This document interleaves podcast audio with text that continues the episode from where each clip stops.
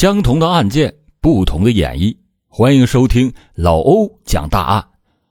今天老欧要讲的这起案件之离奇，堪称好似天方夜谭般的故事。里面每个角色都因为眼前利益的诱惑，走向了一条不归之路。而这起案件也是一桩永远无法起诉的大案，里面还有很多未解之谜。二零零三年九月一日。广西马山县一名采药的农民进入一个当地称之为“葫芦洞”的洞穴内捕捉野生蛤蚧。当他刚刚进入洞内准备捕捉的时候，脚下好像被什么东西给绊倒了。他用手电筒一照，被吓得要死。这哪里是什么普通的东西，而是一具白骨。手电筒再往远处一照，发现不远处还有两具。于是他就叫喊着爬出了葫芦洞。随后接到报案的民警进入到了葫芦洞，探明了这个葫芦洞分内外洞。除了采药人发现的三具尸体在外洞，而在内洞里还有三具。这六具尸体全部都已经白骨化，可见被害的年份已经是非常久远了。就这么一个狭小的山洞里，竟然有六具早已经白骨化的尸体。这起案件引起了广西省公安厅的高度重视。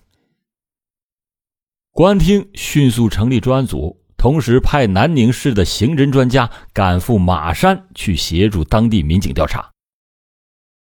后来经过专家的现场勘查，发现六具尸体中五具都是被五四式手枪枪杀。另一具女性尸体是被现场找到的一把尖刀所杀害，而这六具尸体，其中有三具是男性，在内洞遇害的时间在十年以上；另外三具两女一男，在外洞遇害的时间大概是六年左右。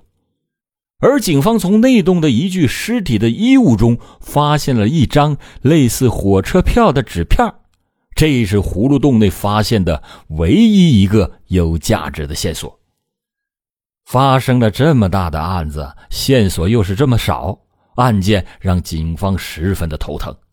最后，经过专案组商讨，一方面将六具骸骨打包送往北京，想让公安部物证鉴定中心的专家通过颅骨复原出受害者的画像；然后另一方面。警方决定从当地的失踪人口方面入手，加上专家复原的颅骨画像，着重调查近十年以来的失踪人口。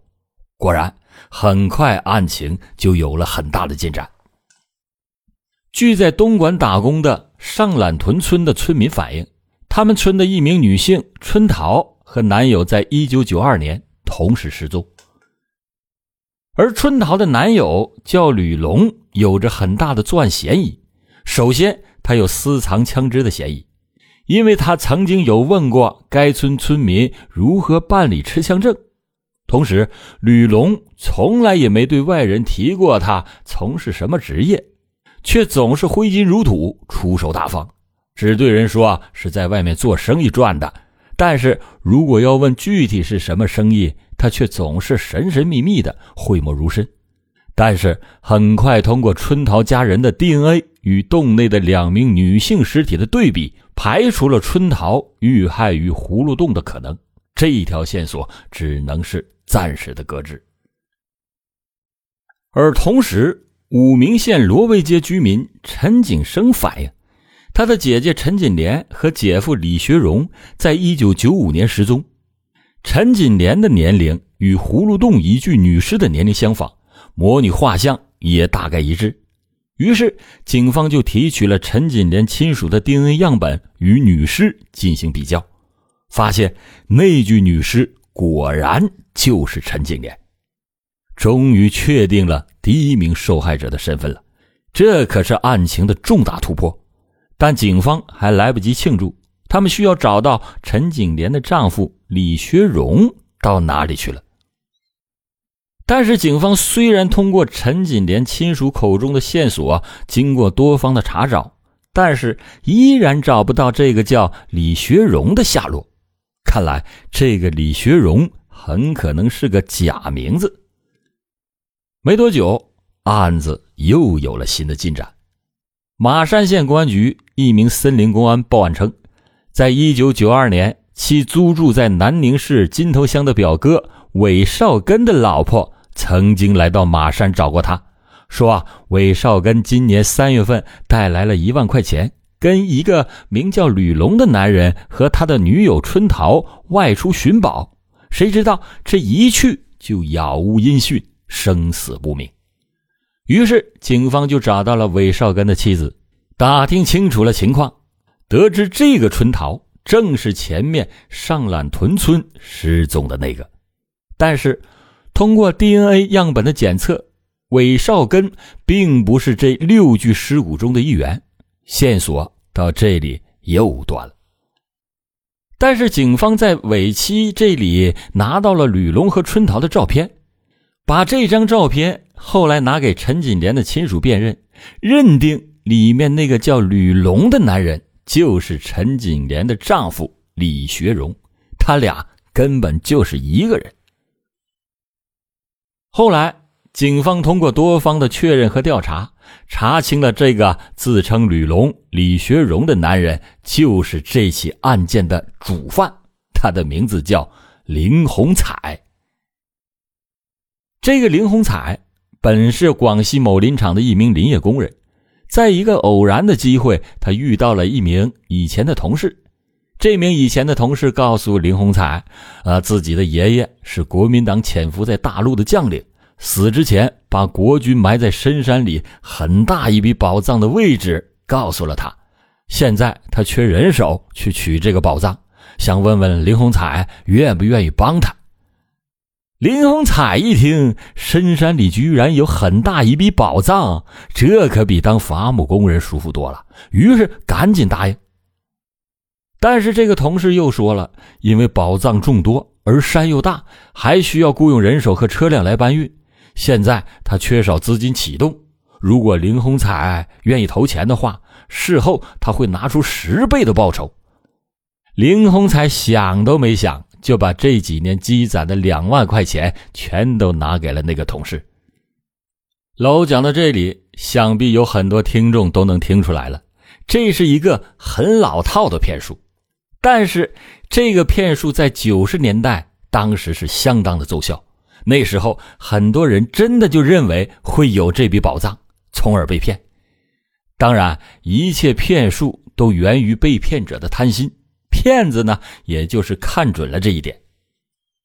林洪彩在发现被骗之后，相当的懊恼。他一方面从境外买来了枪支，想找到骗子报仇；另一方面又潜心研究了骗子的骗术，认为这是一门发家致富的好买卖呀。于是他如法炮制，制造假的国民党委任状，也开始了招摇撞骗。他的第一个客户是一个来自东北的假钞贩子向某。向某是偶然发现了林洪彩故意留下的三十年代美钞，他大吃一惊。这个三十年代的美钞其实是林洪彩用刀片在新美钞上改制的，他把新美钞上年份的八改成了三字，于是就成了三十年代的美钞。但是。他在向某的面前却装糊涂，说不知道这是什么东西，自己老家的后山上多的是，要多少有多少，都是自己以前国民党大官的爷爷留下的。于是向某很快就入了坑，答应以二比一的价格将他老家的美钞全部换回来。随后，向某又喊上两个人，一同跟林洪彩来到葫芦洞。最终，这三个人在葫芦洞被林洪彩枪杀。紧接着就是欺骗韦少根，这次他利用了女友春桃的关系，故意让他去刺激韦少根的妻子，让韦少根的妻子去做韦少根的工作，答应去和吕龙一起上山寻宝。韦少根自然是一去不回，而这次林洪彩不仅杀了韦少根。还杀了自己的女友春桃，只是这两具尸体并不在葫芦洞，而是在不远的另外一个溶洞内，在二零一五年才被人发现。最后一起案件就是林红彩化名李学荣与陈锦莲结婚以后做的，方法呢还是一样，他骗取了一对彭氏夫妇的信任，上山寻宝，最终在葫芦洞内将其枪杀，而他同时又在葫芦洞内用刀将妻子陈锦莲扎死。后来警方分析，可能是因为陈锦莲发现他杀害了彭氏夫妇，心中十分害怕，不停的斥责林洪彩，并且要与他离婚。林洪彩害怕夜长梦多，哪怕是自己的妻子也不放心，于是一气之下用刀扎死了陈锦莲。至此，林洪彩总共杀害了八人，除了两个他身边的女人，另外六个人。都是奔着那个虚幻的宝藏去的，可谓是贪心不足蛇吞象。当然，这个凶狠毒辣的林洪彩也是没有好结果。他在一九九五年十二月就因为肝癌病亡。他通过欺骗和杀人掠夺来的钱财，并没有使自己过上幸福的生活，自己就先去地狱里报道去了。正对应了那句“多行不义必自毙”。虽然警方算是破解了案件的大部分秘密，但同时这一起案件还有多个未解之谜。就比如林红彩的钱花到哪里去了，枪被他放到哪里去了。可是因为受害者和加害者先后都已经去世，这一起案件给我们留下的那些疑问也就成了永远的未解之谜了。好了，感谢你收听老欧讲答案。老欧讲大案，警示迷途者，唤醒梦中人。